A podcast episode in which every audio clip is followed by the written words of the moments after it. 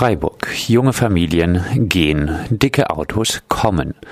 Die städtische Statistik für das Jahr 2014 hat zum Ergebnis, dass 865 Freiburger mehr in die Nachbargemeinden gezogen sind, als von dort nach Freiburg. Gerade junge Familien können sich Freiburg einfach nicht mehr leisten. Neben dem Wegzug von Familien fällt die Steigerung der dicken Autos auf. Der Anteil an Autos mit mehr als 150 PS ist 2014 von 16,4 auf 23,1 Prozent gestiegen. Großstädte jeder zweite mit Anspruch auf Sozialwohnungen. In Großstädten wie Berlin, Köln, aber auch Nürnberg hat nach verfügbarem Einkommen etwa jeder zweite Haushalt Anspruch auf eine Sozialwohnung. Chancen auf eine solche Wohnung haben aber nur die wenigsten. In den genannten Städten entsprechen laut dem Internetportal Immowelt nämlich nur 10 Prozent der angebotenen Wohnungen den bestehenden Vorgaben. Wie viel zahlen MieterInnen für die energetische Sanierung? Diese Frage wird im Jahr 2016 erneut auf der Tagesordnung stehen die klimapolitischen Ziele in allen Ehren, aber die Energiewende kann nicht auf dem Rücken der Mieter ausgetragen werden, erklärt der Geschäftsführer des Deutschen Mieterbundes Ulrich Roppertz. Nach einem Entwurf aus dem Bundesjustizministerium sollen VermieterInnen statt 11 Prozent nur noch acht Prozent der Kosten der Sanierung auf die Miete umlegen dürfen. Die Mieten dürften innerhalb von acht Jahren um höchstens die Hälfte steigen. Was sagt der Präsident des Immobilienverbandes IVD zu diesen noch völlig unzureichenden Beschränkungen? Das ist Sozialismus pur. Verbietet das Bauen. Das fordert Daniel Fuhrhopp, Stadtplaner und Betriebswirt, in seinem gleichnamigen Buch und auf seinem Blog. Nicht der Bedarf, sondern ein Übermaß an Geld steigere die Bauwut maßlos. Altes, wie zum Beispiel Stadthallen, würde kaputt gespart und dann neu gebaut, einfach weil es für schicke Projekte Geld vom Bund und Land gebe. Die Betriebskosten würden dann aber wieder den Kommunen obliegen. Fuhrhopp schlägt dagegen Zusammenrücken vor, wie Wohnungstausch, weniger Zersiedlung, Umnutzung von leerstehenden Büros, Kasernen, Krankenhäusern und einen Stopp des Ausverkaufs von öffentlichem Immobilienbesitz. Freiburg. Weg mit dem Ordnungsamt. Das Amt für öffentliche Ordnung an der Johanneskirche zieht wie die anderen städtischen Ämter in diesem Jahr um. Damit wird das riesige Gebäude an exponierter Stelle frei. Bisher ist geplant, das Gebäude zu verkaufen, damit es entweder abgerissen oder erhalten wird.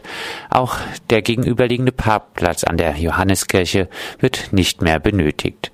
Eine riesige Chance, um der gut betuchten Viere auch mal ein soziales Gesicht zu geben, um Initiativen, die sich gegen die soziale Spaltung der Gesellschaft einsetzen, Raum zu geben. Initiativen, die sich für ein Zusammenleben mit Flüchtlingen, für Erwerbslose und andere benachteiligte Gruppen einsetzen.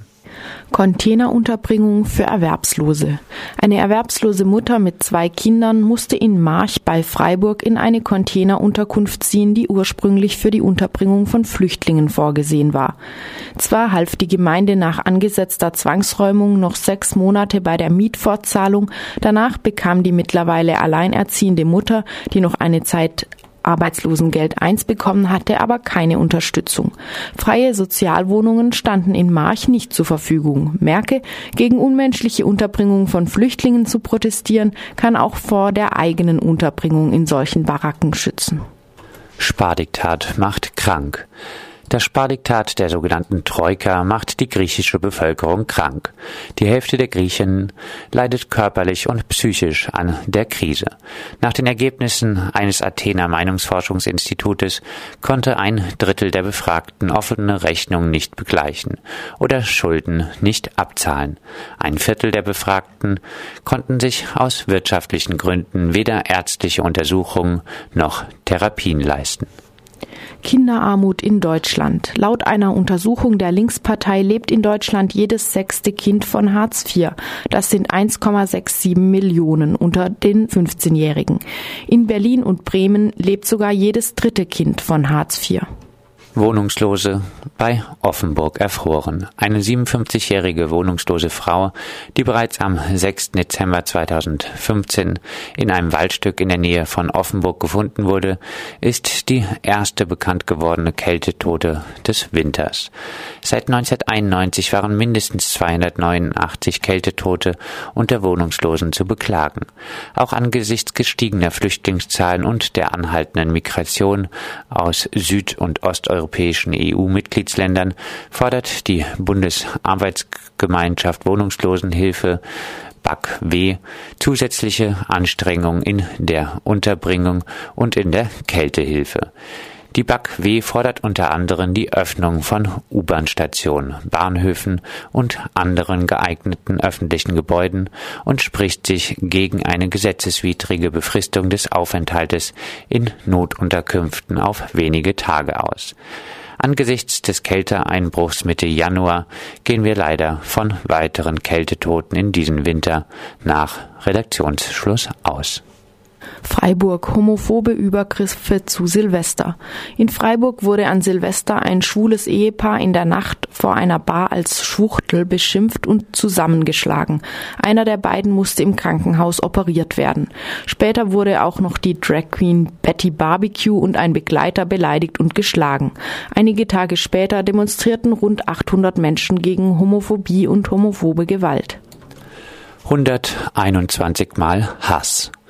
Die Taz hat eine Karte erstellt und basierend auf Daten der Amadeo Antonio Stiftung, Eigenrecherche und Medien- und Polizeiberichten Orte aufgelistet, in denen Brandanschläge auf Unterkünfte von Flüchtlingen verübt wurden.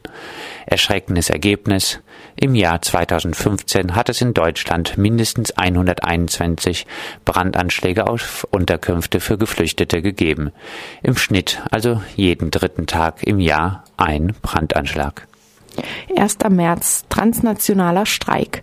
Für den 1. März 2016 ruft die Transnational Social Strike Plattform zum Protest auf. Im Aufruf heißt es, Migrantinnen, Geflüchtete, Erwerbslose, prekär Beschäftigte und Fabrikarbeiterinnen leben im Zustand der ständigen sozialen Krise. Arbeitsrechte werden brutal angegriffen, der Sozialstaat abgeschafft und Grenzen dienen nicht nur dem Ausschluss, sondern auch dem selektiven Einschluss und der Ausbeutung. Die Grenzen in Europa verlaufen zwischen denen, die ausgebeutet werden und denen, die ausbeuten. Die Kontrolle der Mobilität erleichtert Lohndumping und die Einschränkung von Arbeits- und sozialen Rechten. Ein Streik, so der Aufruf, sei transnational und sozial, wenn er die Grenzen zwischen Aktivistinnen und Gewerkschafterinnen, zwischen Nationalstaaten und Branchen überwindet. Ein europäischer Mindestlohn, ein europaweit geltendes Grundeinkommen und ein Sozialsystem, das auf Aufenthalt basiert, könnten gemeinsame Ziele sein.